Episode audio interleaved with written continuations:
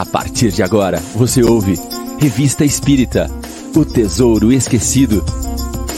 Apresentação: Mário Arias.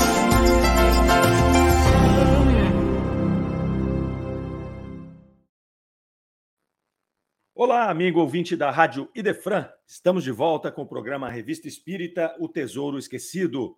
Hoje é sábado, dia 5 de novembro de 2022. Estamos aqui abrindo a manhã de sábado da Rádio Idefran, nosso sábado com Kardec. Sempre às 9 horas da manhã, o Revista Espírito Tesouro Esquecido. Logo mais às 10 horas, o Livro dos Espíritos em Destaque. E sempre às 11 horas, o Evangelho no Ar. Muito bem. E no domingo, completando essa nossa semana de programas, nós temos o Sementeira Cristã, com a Nara Carlone. Muito bem, então não percam, fiquem conosco hoje até o meio-dia e amanhã, logo às nove, acordem também um pouquinho mais cedo para assistir o Sementeira Cristã. É isso aí. Nós estamos aqui no Revista Espírito Tesouro Esquecido, no programa de número 127. Estamos trabalhando a Revista Espírita em ordem cronológica. Estamos no mês de agosto de 1860. Então, estamos chegando aí no finalzinho desta desse fascículo, que é o fascículo de agosto de 1860, mais um fascículo fantástico aí da Revista Espírita. Então, fique conosco. Aqueles que não tiveram a oportunidade de ver os programas anteriores, estão todos na nossa playlist, lá no YouTube, também no Spotify. Basta você entrar lá, procurar a revista Espírito Tesouro Esquecido, tá tudo lá. Não precisa perder nada. Nós vamos passar pelos 12 anos da revista Espírita, sem pressa, degustando esses textos que Kardec e os Espíritos nos brindaram e que trazem para nós aí grande potencial de estudo e de aprofundamento na doutrina espírita. Você que está chegando aí conosco, deixa o seu alô aí no chat, deixe o seu bom dia, fale conosco. Hoje, excepcionalmente, nós não vamos estar comentando o chat, mas aí fale entre vocês, vai deixando aí de onde você é, tá certo? E deixa um joinha no vídeo também se você gosta do nosso programa, para que ele ande mais aí, para que ele possa chegar a mais pessoas e que essas pessoas possam conhecer a revista Espírita. Muito bem, nós estamos aqui no item Palestras Familiares de Além Túmulo. É, a revista Espírita é dividida em vários itens ali. Então, esse é um deles, palestras familiares de além túmulo. Nós estamos hoje iniciando aqui por um artigo chamado O Prisioneiro de Limoges. É, começa Kardec informando que esse fato, fato foi comunicado à Sociedade Espírita de Paris por um, por um correspondente chamado senhor Aquile R. Kardec nem sempre ele identificava as pessoas, ele até por uma questão de descrição, de proteção da pessoa, ele às vezes dava o nome, colocava ali uma, abreviava o sobrenome, né? às vezes ele colocava só uma letra do nome para que as pessoas não reconhecessem quem é, e às vezes ele nomeava quem era a pessoa que estava colocando. Kardec tinha muito critério para fazer essas coisas. No nosso caso aqui hoje é o senhor Aquile R, quem faz a comunicação e vai informar ali de um fato que aconteceu com um dos seus amigos na cidade de Limoges no dia 18 de julho de 1860. Então, ele vai dizer ali um fato que é um fato interessante, que dizia respeito às pessoas da doutrina espírita, a doutrina espírita nascente ali naquele momento. Nós sabemos que aquele momento foi um momento efervescente de manifestações físicas, de comunicações de espíritos, de aparição, enfim, estava acontecendo um monte de coisa ali. E as pessoas, quando tinham esses relatos, encaminhavam. Esse relato aqui do nosso amigo de Limoges vai dizer que havia um soldado naquela cidade do primeiro regimento de infantaria, chamado Malê. É, esse soldado foi condenado a um mês de prisão, porque ele surrupiou ali dos amiguinhos é, três francos, né? Então ele deve ter pego ali para, sei lá, jogar um dadinho, fazer alguma coisa. Pegou três francos dos amigos, foi pego no pulo e foi condenado a um mês de prisão. Esse rapaz, ali condenado, é, ele havia perdido um irmão né, aos 19 anos, Fazia oito anos que esse irmão dele havia falecido e ele tinha visões que remetiam a esse irmão há sete anos. Então, quando ele foi preso, ele ficou aterrorizado. Então, ele chegou para os guardas e falou: Olha, me mandem companhia, me coloquem junto com os outros, não me deixem sozinho, porque toda noite aconteciam aqueles fenômenos com ele. Então, os guardas acharam aquilo estranho, mas resolveram acompanhar o rapaz. Né? Então, à noite, é, sempre ali por volta de meia-noite, uma hora da manhã, acontecia um fenômeno físico onde se via no local onde ele estava algo que como se fosse uma chama e dentro dessa chama um cordeiro, a face de um cordeiro ali. Então, o rapaz aterrorizado ali, esses, esses soldados foram para acompanhá-lo ali na noite, para acalmá-lo e tudo mais, ficaram ali com ele e puderam presenciar essa visão também. Então, falaram: olha, tem realmente alguma coisa muito estranha acontecendo aqui. No outro dia foi o médico do exército chamado, né? Tá todo mundo ficando maluco aqui, vamos dar uma olhada. O médico ficou ali, mas não aconteceu o fenômeno. Quando o médico saiu, aconteceu o fenômeno. Aí a gente resolveu chamar o padre. Chamaram o danado do padre, o padre foi lá, é, presenciou o fenômeno, anotou nas suas cadernetas ali o que, é que tinha sido e se mandou, mas não falou nada para ninguém, por razões óbvias, né? O padre não estava autorizado a ficar descrevendo fenômenos tidos como espíritas, uma vez que a Igreja Católica não aceitava, em hipótese nenhuma, esses fenômenos, tampouco tinha uma explicação razoável para eles. Então o padre anotou, né, o, o correspondente disse ali que os, os soldados relataram que o padre fez anotações e depois ele foi embora, mas não falou nada para ninguém. Quer dizer, ele não teria feito anotações se não tivesse acontecido nada. E se não tivesse acontecido nada, ele também teria desmascarado todo mundo, falando: ah, vocês estão num surto coletivo aí, só vocês estão vendo isso, eu não vi nada. Então, muito interessante aqui né, que essas testemunhas todos visualizaram ali. O carcereiro que acompanhava ali o rapaz, o Malê, o soldado Malê, ele também relatou um outro fato estranho. Ele relatou que ah, de manhã, em alguns dos momentos ali daqueles 30 dias que esse soldado ficou recluso, em alguns momentos de manhã, a cela estava aberta. E ele falava: Olha, eu tenho certeza que eu passo e checo as celas todas ali, né? E aí de manhã essa cela estava aberta. Então, também atribui-se ao fenômeno de efeitos físicos ali, a abertura da própria cela do soldado. O soldado ficava quietinho ali, não se atrevia a sair, né? Estava cumprindo ali a sua pena, 30 dias, está tranquilo, um momento de reflexão para ele.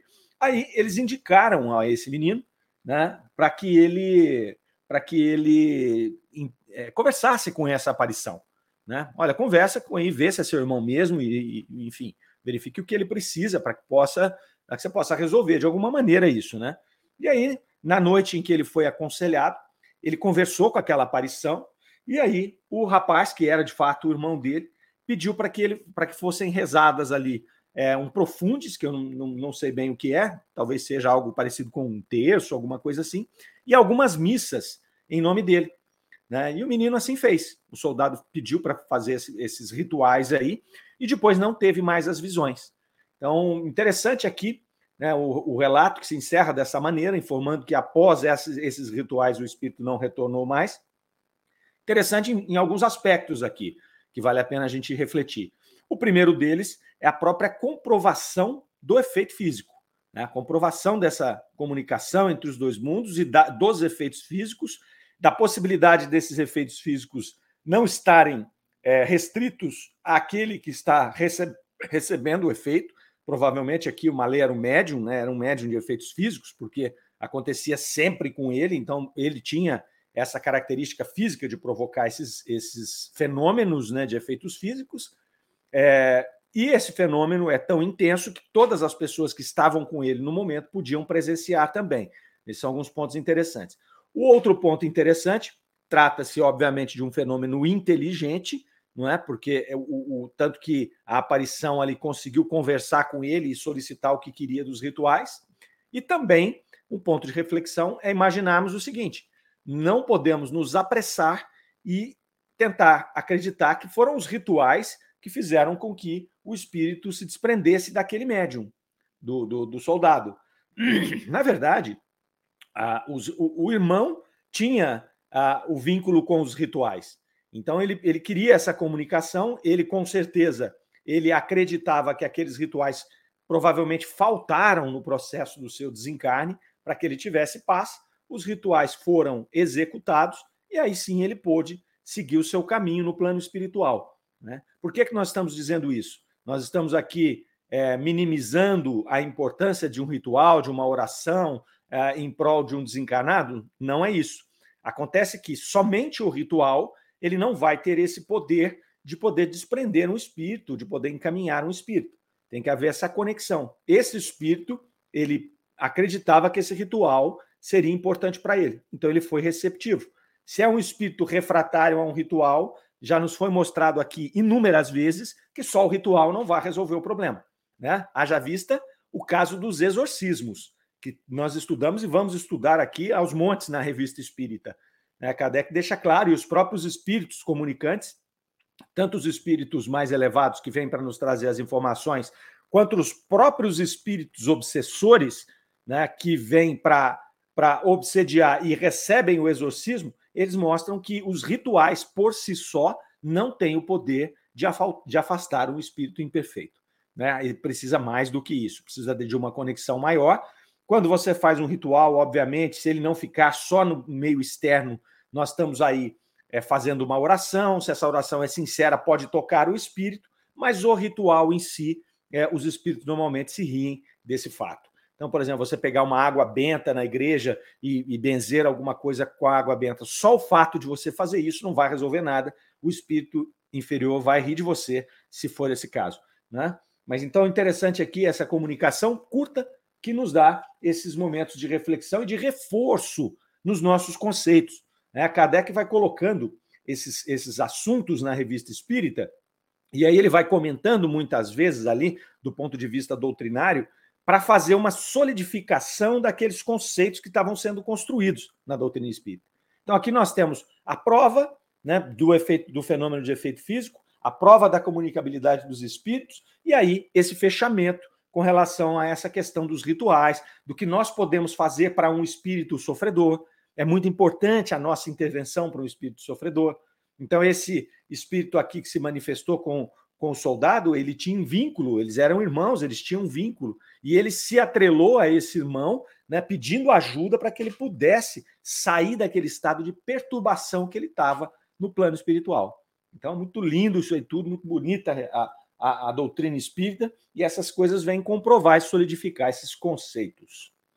Pois bem, vamos para o próximo artigo. Próximo artigo.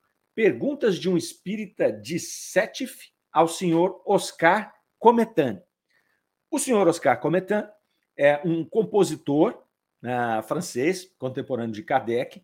Ele era um viajante, ele viajava o mundo é, com as suas com seus com as suas turnês, com os seus shows, e também aproveitava essas viagens para fazer algumas pesquisas antropológicas. Ele gostava muito das populações, gostava muito das populações indígenas, gostava muito da natureza. Então ele viajava, foi para os Estados Unidos, viajou lá pelo interior dos Estados Unidos, entrou em contato com as, com as sociedades indígenas. Depois ele escrevia textos, escrevia livros, obras ali é, antropológicas, onde ele estudava ali o comportamento dessas, dessas comunidades, as pessoas, a relação delas com a natureza, enfim, uma pessoa extremamente culta é, e, e, influente na sua época ali. Então, o nome do nosso artigo é Perguntas de um Espírita de Sétif ao Oscar Cometan, que é esse indivíduo culto, que é o nosso compositor e escritor aqui. Uh, esse é, espírita de Sétif, Sétif ficava na Argélia, ele escreve para a Sociedade Espírita de Paris aqui, né? E, e aí ele vai relatar né, a respeito do senhor Dumas, o senhor Dumas é um companheiro dele lá, que já havia relatado um fenômeno extraordinário que acontecia com o filho dele, do senhor Dumas, que tinha 16 anos.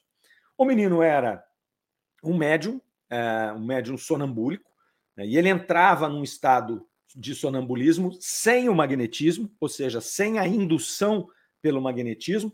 Nós já vimos aqui em programas anteriores né, que havia o magnetismo, Kardec foi magnetizador, estudou com Mesmer lá durante 30 anos. Então, uma das formas deles fazerem com que o espírito do, do, do, do, do magnetizado se comunicasse era é, colocá-lo num tipo de hipnose, num transe, num sonambulismo, né, através de magnetismo, e, e aí o espírito liberto podia dar as suas comunicações né, diferentes daquele que ele estava encarnado, porque ele estava liberto do corpo físico, portanto, tinha uma visão mais clara das coisas que aconteciam ali, tinha muitas vezes visão do campo do plano espiritual onde ele estava, às vezes ele se comunicava com outros espíritos ali, né, então, quer dizer, é um processo anímico e que se transformava num processo mediúnico também, em alguns casos, isso motivado pelo magnetismo. Nesse caso aqui, do filho do senhor Dumas, menino de 16 anos, não, ele era um médium sonambúlico ele entrava em, em processo de transe mediúnico, né? similar ao sonambulismo, ou um, como o sonambulismo, sem a necessidade de magnetismo, e dava comunicações mediúnicas. E interessante que ele dava as comunicações em línguas diferentes da que ele falava. Né? Ele falava em latim, ele falava em inglês e ele falava em alemão. Então ele as pessoas perguntavam, faziam as evocações, perguntavam as coisas para ele e ele respondia numa dessas três línguas, que não eram a língua nativa dele e que ele não tinha conhecimento nenhum sobre elas. Né? Então, por si só, nós temos aqui agora uma comprovação do processo mediúnico, uma comprovação do fenômeno mediúnico, que é o indivíduo falar em outra língua, se comunicar em outra língua. Então, muito bem, não, tem, não tinha nenhum conhecimento disso. E aí, é, o nosso companheiro aqui uh, vai, vai, senhor Dumas, vai questionar o senhor Cometan, porque o senhor Cometan ele era uma pessoa muito sarcástica e ele não acreditava em absolutamente nada que fosse do campo do espiritualismo.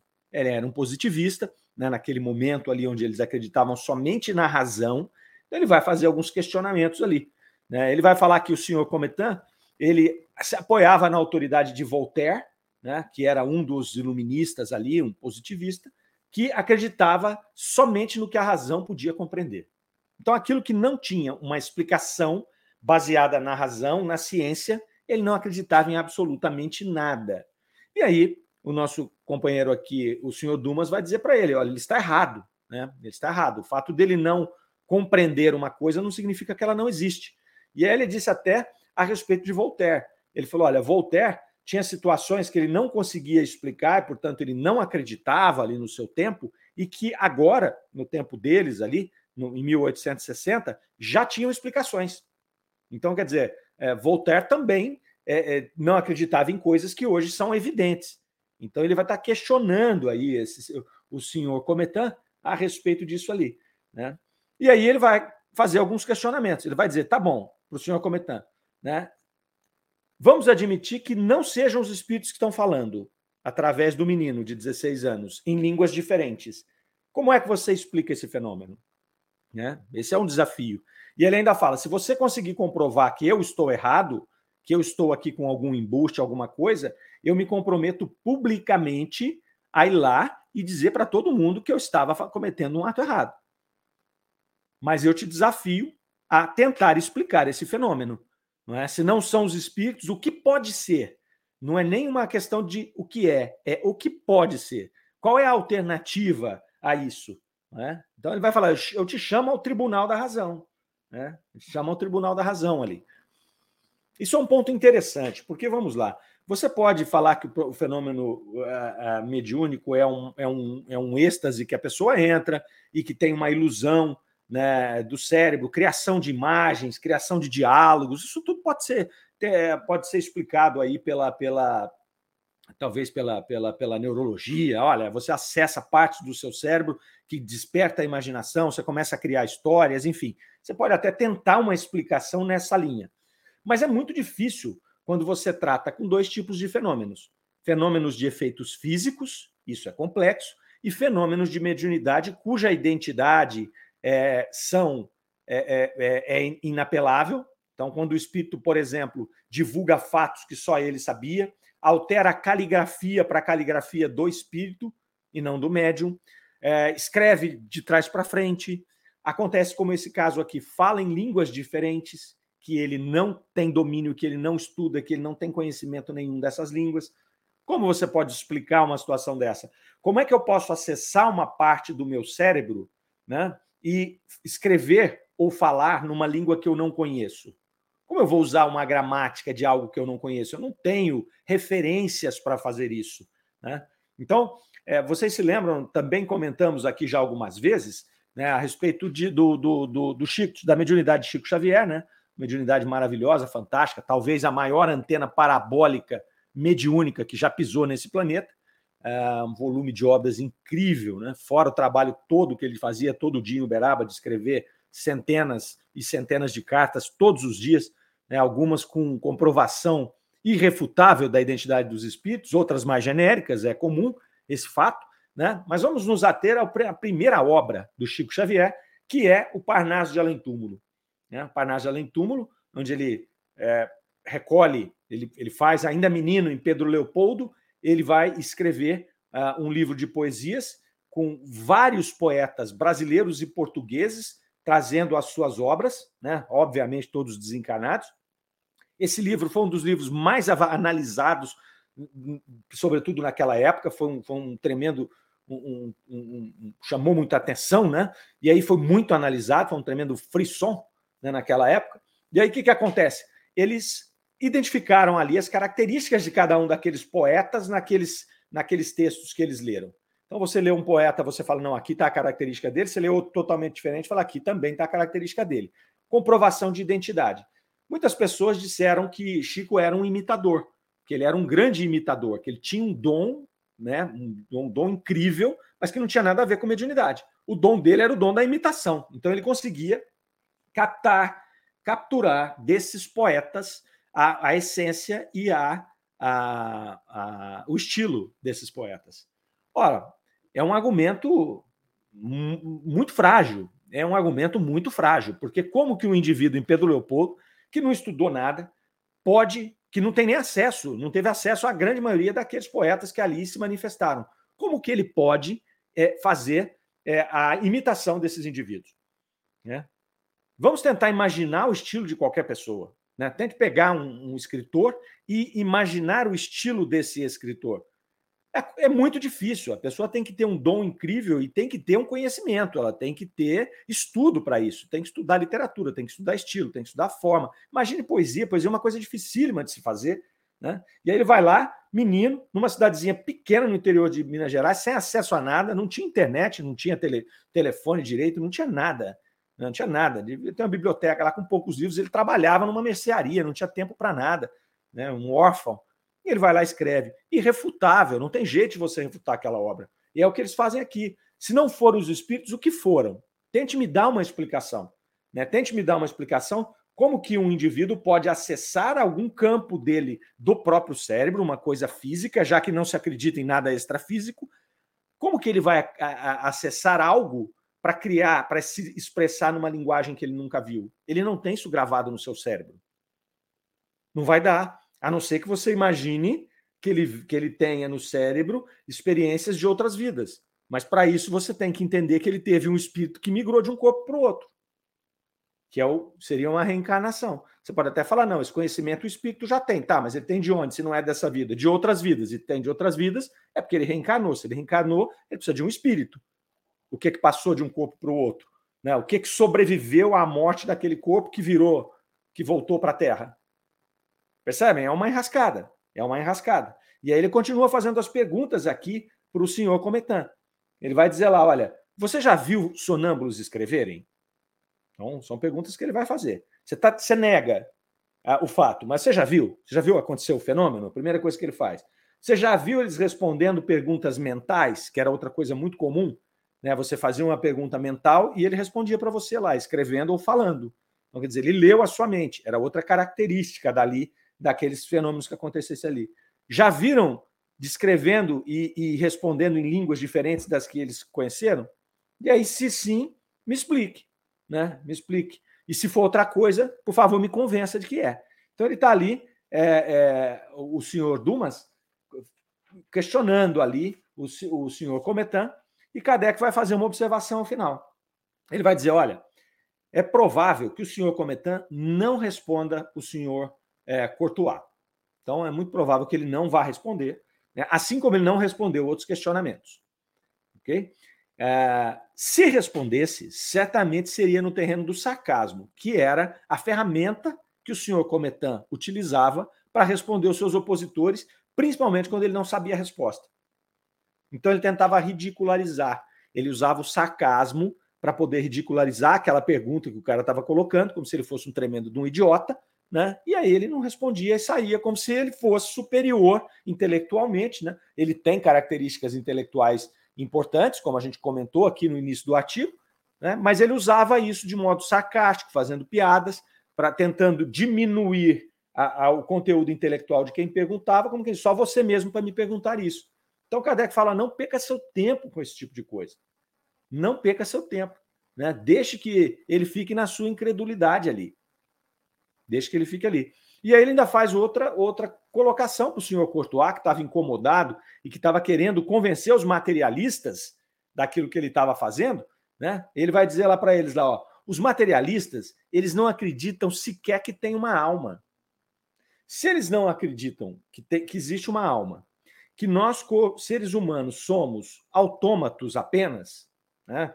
nascemos, vamos morrer, vai acabar tudo, e, e, e nossa, nossa, nosso intelecto, nossa individualidade, ela surge no momento do nascimento e ela cessa no momento da morte, como é que você vai tentar convencer um indivíduo desse que tem alguma coisa acima, que tem alguma coisa do ponto de vista espiritual? Se eles negam o objeto da discussão, que é o espírito, como é que eles vão admitir a consequência que é a comunicabilidade entre os espíritos? O Kardec já deixa claro aqui. Né? Não adianta você discutir isso com um materialista, né? porque o princípio básico dele é que não existe o espírito. Então, se não existe o espírito, não existe reencarnação e não existe comunicabilidade. E todos os fenômenos de efeitos físicos que são comprovados, segundo eles, materialistas, têm algum, alguma razão, alguma explicação natural. Isso Kardec concordava com eles. Tem uma explicação natural. Né? É um fenômeno natural. Só que é um fenômeno natural causado por um ser inteligente, inteligente extracorpóreo. E aí eles não se entendiam, porque o materialista não acredita no espírito. Não acreditando no espírito, ele não pode acreditar no fenômeno executado por um espírito. Então aí não tem jeito de você conversar. Né? Não, tem, não tem ponto de conexão aí. Tem ponto de conexão. Eles atribuem tudo é, ou ao acaso, ou alguma característica das pessoas que estão ali desconhecidas ainda de manipulação das energias, dos fluidos ali existentes né, no planeta, que ocasionassem aqueles fenômenos, mas jamais imaginando alguma inteligência extracorpórea é, sendo a, atuando naquele fato. Se nós é, pararmos para pensar, Kardec também fez a mesma coisa.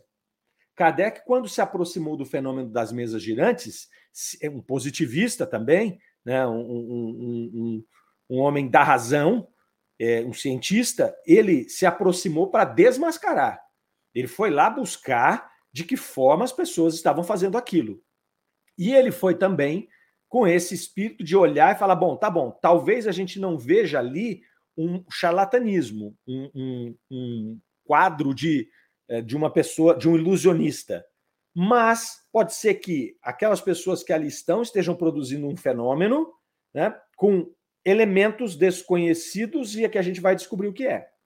O que chamou a atenção de Kardec, que o aproximou da, da, do propósito de escrever a doutrina espírita, foi quando ele percebeu que atrás daquele fenômeno havia uma outra inteligência.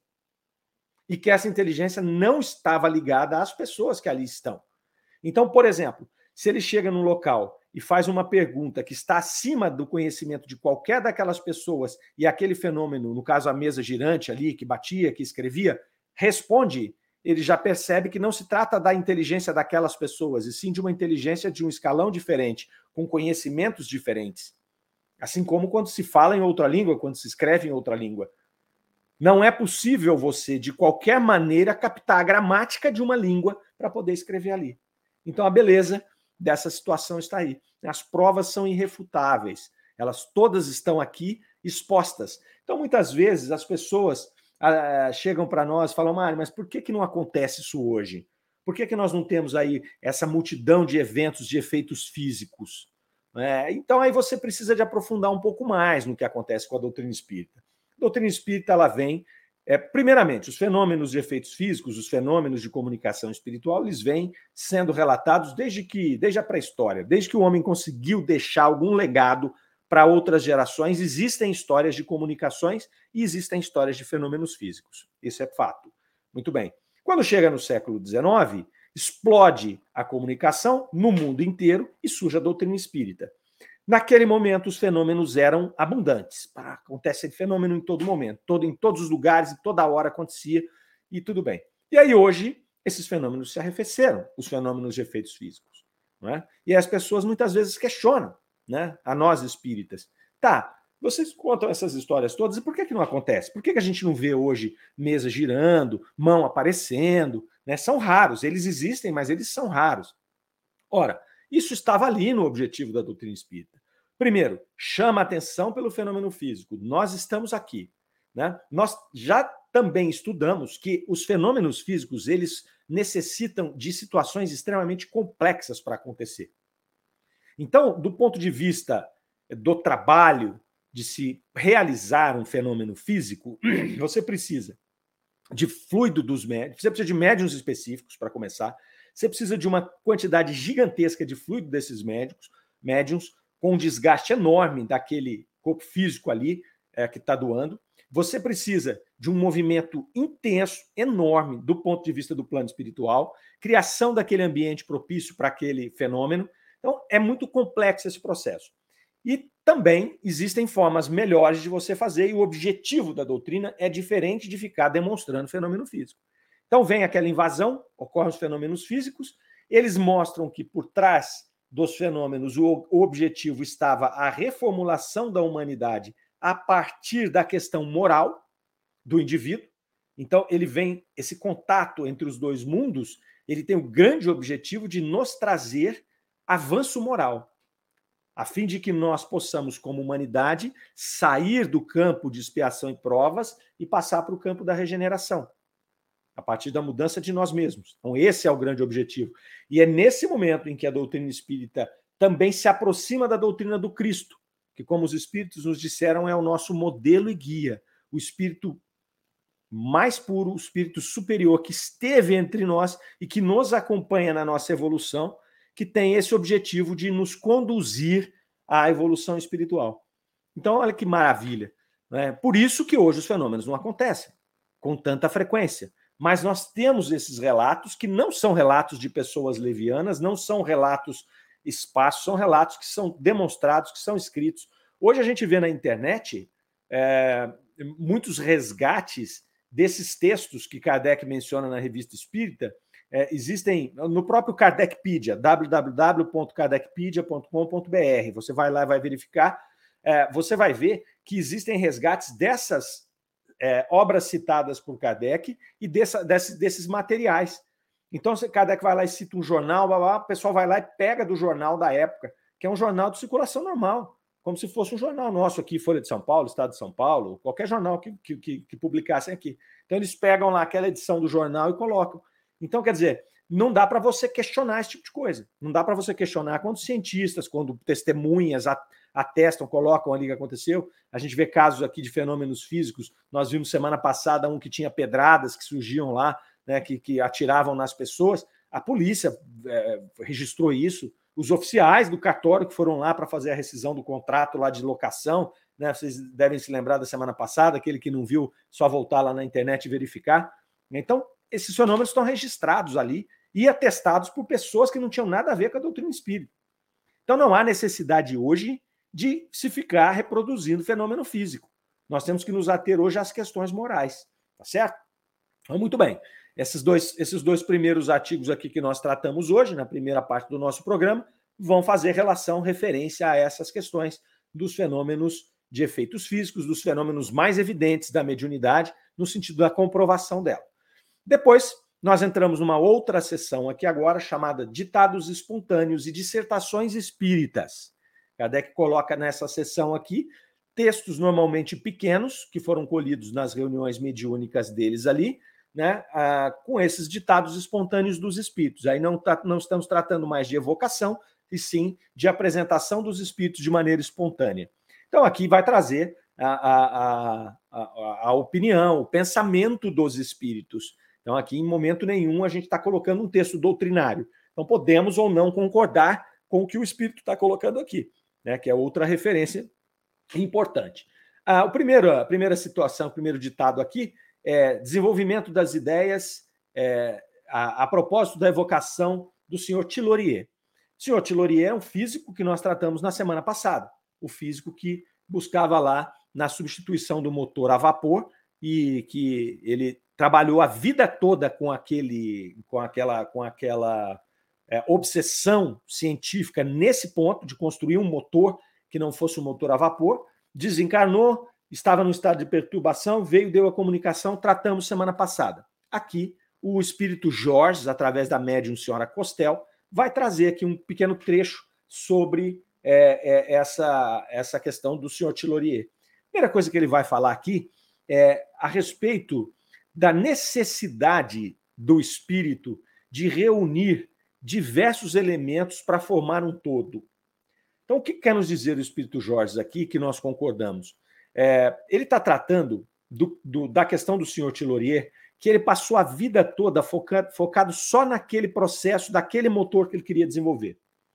Aquele processo lá, ele se mostrou é, inviável, ele explodia o motor, inclusive matou uma pessoa, arrancou um dedo do senhor Tilorier, e ele continuava né, obsediado por aquela ideia. E ele passou a vida toda trabalhando aquela ideia. Então aqui o Espírito Jorge vai dizer, olha, a gente não deve se focar tanto numa coisa só, sem olhar os outros aspectos, porque nós precisamos, como espírito, de elementos diversos. A nossa experiência na Terra nos propicia isso. Né? Nos propicia o relacionamento com diversas pessoas, nos propicia vários campos de pesquisa, de atuação diferentes. Então ele vai fazer essa proposta. O senhor Tilorier ali, é, ele ficou prisioneiro do seu próprio cérebro. Então ele vai nos chamar aqui nessa primeira comunicação a atenção a respeito dessa situação né, da necessidade de nós podermos olhar outros aspectos da vida, até para nos ajudar naquilo que nós entendemos ser a nossa missão, o nosso propósito na vida. Então, eu posso ser um cientista, um estudioso, e posso focar naquilo que eu estou fazendo. Mas o que ele propõe aqui é que você tenha a condição de abrir em alguns momentos para você poder observar o mundo à sua volta, captar experiências das coisas que vão acontecendo e até te ajudar nesse seu processo, daquele trabalho que é o seu propósito de vida né, para não ficar ali focado, para que você não fique refém, prisioneiro do seu próprio cérebro. E vai acontecer com você depois do que aconteceu com o senhor Tilorier. Você vai ficar em, em processo de perturbação no plano espiritual por conta daquele monopensamento que você carregou a sua vida toda. O segundo texto que nós vamos tratar aqui, médium senhorita Rouet, né, um espírito chamado Shanning. É, ele vai trazer aqui um texto com o título O Saber dos Espíritos. É, e ele vai fazer uma recomendação aqui que a gente já falou várias vezes também, é, e mas é importante sempre frisar. Ele vai falar assim: no estudo do Espiritismo há um grave erro que cada dia mais se propaga e se torna móvel de oposição, que é o de julgarem os espíritos infalíveis nas respostas. Ele começa aí. É isso. A gente já falou repetidas vezes aqui. Por que, que a gente fala? Porque hoje é ainda um erro comum. Olha só o que ele fala aqui, ó. Um grave erro que cada dia mais se propaga. Isso em 1860. Nós estamos em 2022 e esse erro se propaga ainda. Nós não aprendemos e por isso a gente precisa repetir uma, duas, cem vezes. Né? Os espíritos não são infalíveis nas respostas. Então aqui o espírito Shannon vai começar colocando dessa forma. Ele vai dizer: nós, como espíritos, nós estamos despertos do corpo físico. Uma vez despertos do corpo físico, é natural que a gente enxergue mais do que os homens. Certo? Estou aqui no meu corpo físico. Eu só enxergo onde eu estou olhando aqui agora. Eu só ouço o que o ar está trazendo para mim aqui. Eu só consigo ficar nessa cadeira, nessa sala. Para eu sair, eu tenho que fazer um movimento mecânico. Enquanto espírito, eu enxergo em 360 graus. Eu não preciso do ar para ouvir. Eu estou liberto para poder me movimentar pelo pensamento para onde eu quiser. Então é isso que essa frase dele quer dizer. Como espírito, enxergamos mais do que os homens encarnados. Mas daí a sermos infalíveis na nossa resposta, existe uma distância enorme. Por quê? Porque nós sabemos muito bem, Kardec nos advertiu inúmeras vezes, que os espíritos nada mais são do que os homens desencarnados. E se eu sou aqui um espírito limitado, enquanto espírito, fora da minha limitação do corpo físico, desencarnado eu continuo sendo um espírito limitado.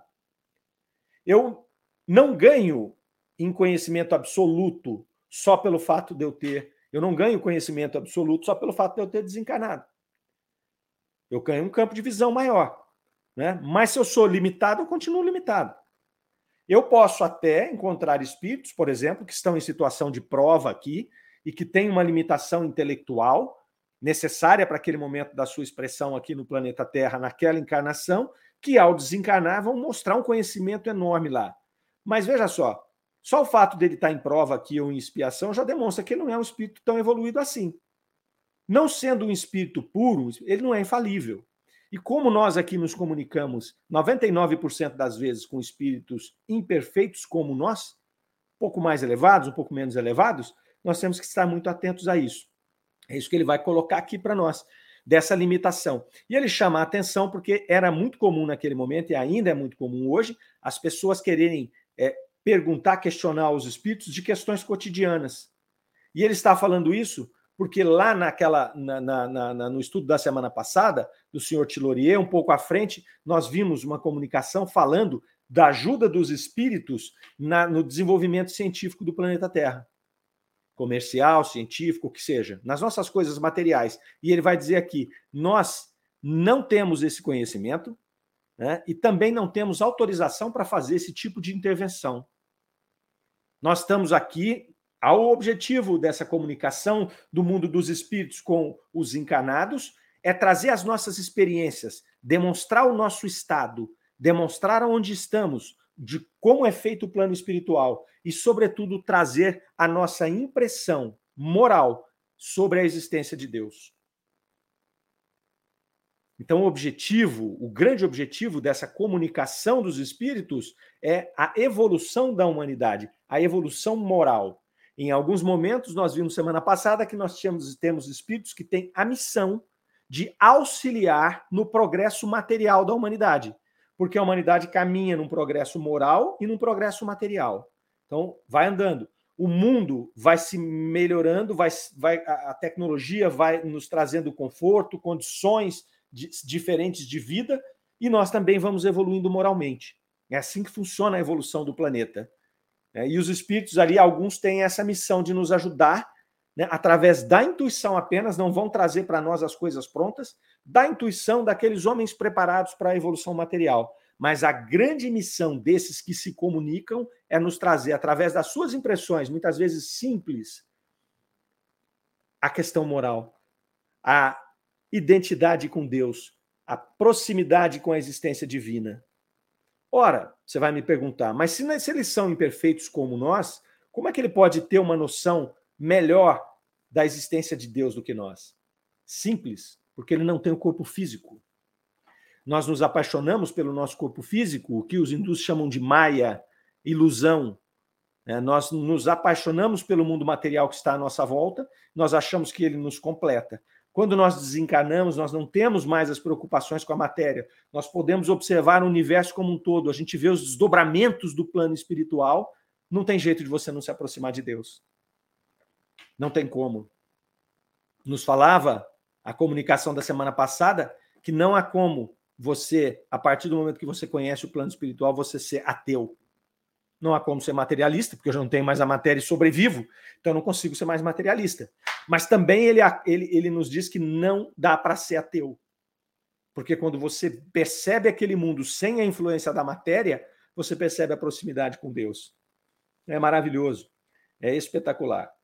Depois, nós temos uma outra comunicação chamada Origens, também da senhora médium, da, da médium senhora Costel, do espírito Lázaro aqui, é, ele dá uma, uma, viajada aqui falando aí da criação do homem e tudo mais.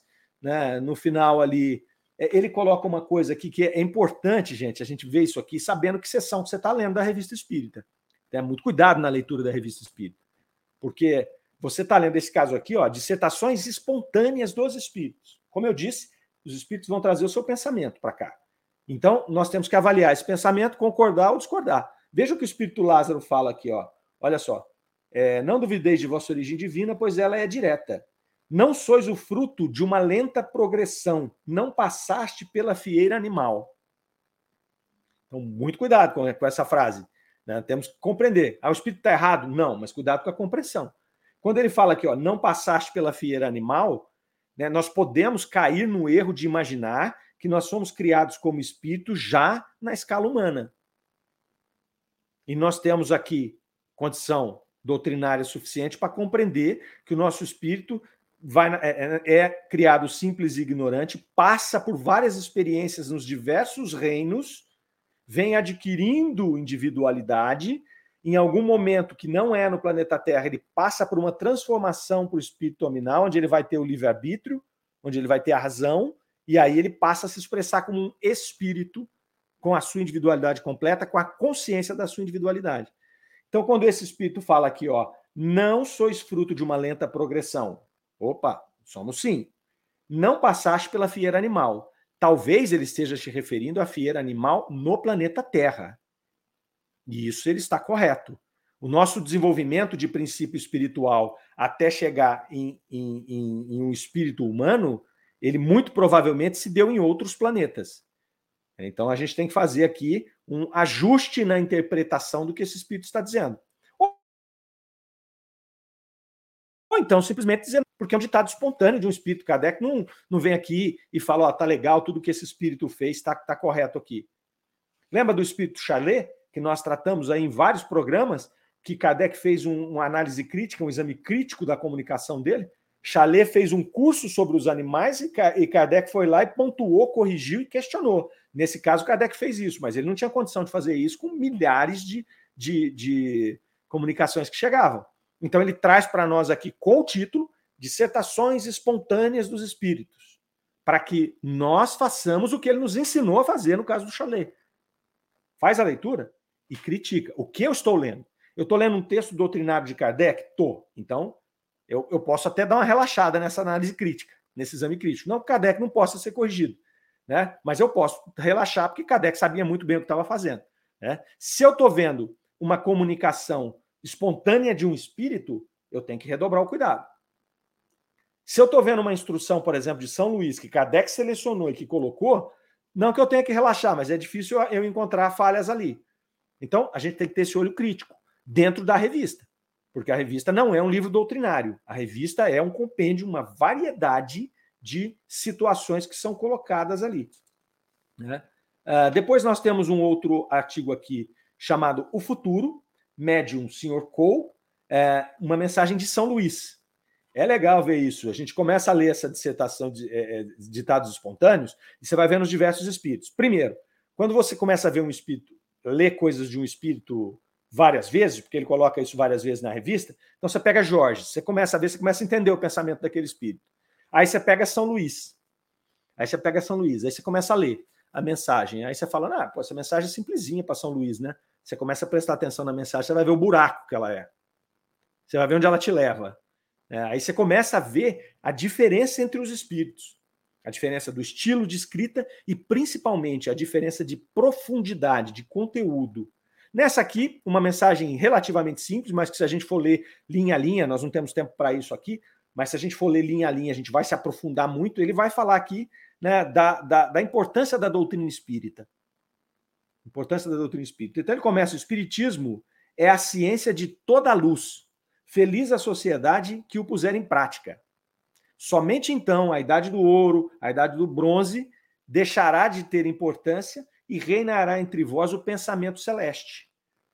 Então ele está nos colocando que a doutrina espírita é, um, é, um, é um, um, uma ferramenta para que a gente possa superar a questão da matéria para que a gente possa deixar a idade do ouro, a idade do bronze para trás definitivamente e entrar no pensamento celeste, que é o que nos interessa, que é buscar o mundo de regeneração, onde o mal já não se sobrepõe ao bem. Então ele começa a discorrer isso daqui. E ele vai dizer que nesse momento em que nós tivemos ali a doutrina espírita é, é, já interiorizada em nós e espalhada para o planeta Terra inteiro, a gente sabe que vai levar tempo, mas ok, né? Nós estamos, temos aí dois mil e tantos anos de, de, de cristianismo e não conseguimos é, captar tudo que o Cristo nos deixou ainda, não seria diferente com a doutrina espírita, que tem menos de 200 anos. Né? E também mil anos, dois mil anos, para do ponto de vista espiritual, é um estalo de dedos. Mas muito bem, nesse momento em que nós tivemos assim, a ciência não será mais materialista, capciosa ali, vai ser diferente. Né? Nós não vamos ter ali ah, os homens que não serão perfeitos ainda, mas serão muito melhores do, do que são agora. Trabalharão mais em prol da coletividade. E quando se fala em coletividade aqui, nós estamos falando da humanidade como um todo. Porque às vezes você fala, ah, mas a gente trabalha aqui, de certa forma, em coletividade. Sim, mas nós trabalhamos na nossa coletividade. Então, muitas vezes, você acaba fazendo as coisas para um grupo, né? Quando você chega nesse ponto que São Luís está colocando aqui, nós estamos tratando a humanidade inteira, nós estamos tratando o planeta inteiro como se fosse uma coisa só. É o pensamento celeste que está em nós. É, é uma expressão divina que a gente está conseguindo viver. Então a matéria fica muito é, é, relativizada no momento desse aqui. É, os maus terão pouca influência nesse momento. Pouca influência. Eles não vão conseguir atingir os seus objetivos egoístas, os seus objetivos ali é, de prejudicar as outras pessoas. Ele fala aqui a respeito do supérfluo, o tratamento que o ser humano vai dar ao supérfluo. Hoje, como nós estamos aqui apegados à matéria, né, presos no nosso corpo físico, encantados com aquilo tudo que está à nossa volta, nós ainda nos apegamos ao supérfluo. Nesse momento da humanidade, lá na frente, não sabemos quanto tempo, nós não estaremos mais presos ao supérfluo. Porque a matéria, para nós, ela vai ser um simples instrumento de sobrevivência. Eu preciso ter o suficiente para sobreviver, porque o meu objetivo não é material. Meu objetivo não é comprar imóveis, meu objetivo não é garantir a minha aposentadoria, o meu objetivo nesse mundo, lá na frente, não é ter dinheiro no banco, meu objetivo não é deixar dinheiro para os meus para os meus é, é, para os meus filhos, para os meus sucessores. Meu objetivo é evoluir e auxiliar na evolução do planeta, na evolução de todos. Então a matéria para mim ela tem que ser o suficiente para me manter vivo. Nós estamos longe disso ainda. Nós estamos longe. E esse supérfluo que hoje é utilizado em nosso favor, ele vai ser utilizado apenas para o progresso de todos. Olha só. E aí você vai entrando aqui, você vai entrando no pensamento de São Luís, você vai vendo que ele vai se aprofundando. Ele vai ter outro texto ali que ele vai dizer que todo pensamento pessoal desaparecerá. Todo pensamento pessoal. E aí a máxima do Cristo, amai-vos uns aos outros como a vós mesmos, ela vai ter uma unicidade no planeta Terra. Isso é interessante porque quando a gente começa a analisar o pensamento e as comunicações dos espíritos superiores, nós vamos vendo que eles têm um padrão de comunicação que é voltado para as máximas do Cristo. Então não diferem, é diferente de nós. Eu falo uma coisa, a outra pessoa fala outra, a outra fala outra, nós temos muita divergência de pensamentos. Cada um está em um caminho, cada um pensa uma coisa. Não que não estamos discutindo aqui quem está certo ou está errado, mas quanto mais você sobe na escala espiritual, quanto mais você se aproxima de espíritos puros, de espíritos mais elevados, você encontra uma unicidade de pensamento que vai de encontro com o pensamento de Cristo, que vai de encontro com a emanação divina. Então, olha que, mar que maravilha. Outra coisa que ele nos fala aqui, nesse momento, chegando a esse momento da humanidade, todos serão médiums. Nós já vimos em relatos de espíritos que estão em mundos superiores que, estando em mundos superiores, estando os espíritos mais elevados, essa conexão com o plano espiritual ela é quase que natural. Ela é muito mais fluida, ela é muito mais fácil, nós não temos essa matéria grosseira. O espírito de lá está quase que desprendido, ele, a, a, a parte material dele é sutil. Então, o contato dele com o plano espiritual é muito mais fácil do que o nosso. E, naturalmente, por ele estar num plano elevado, para ele estar numa atmosfera, numa psicosfera elevada, o contato dele vai ser com espíritos elevados também, não igual nós, com espíritos da nossa ordem, aqui da terceira ordem, que muitas vezes nos causam confusão.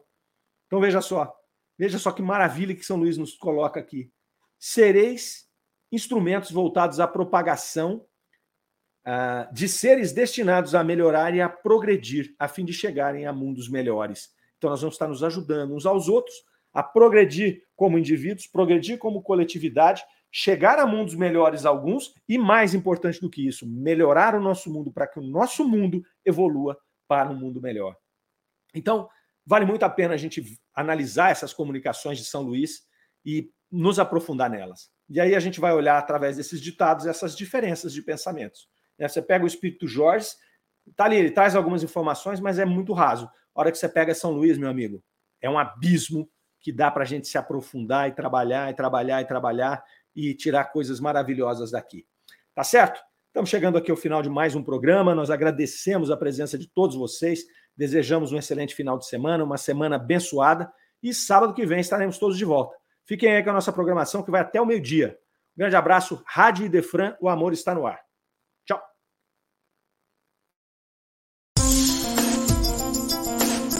Você ouviu Revista Espírita O Tesouro Esquecido.